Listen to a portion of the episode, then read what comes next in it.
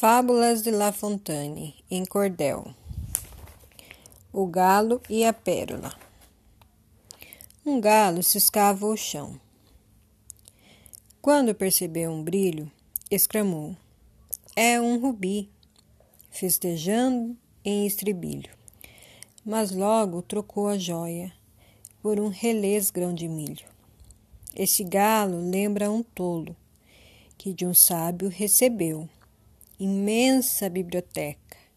Quando o sábio morreu e por uma ninharia os livros logo vendeu.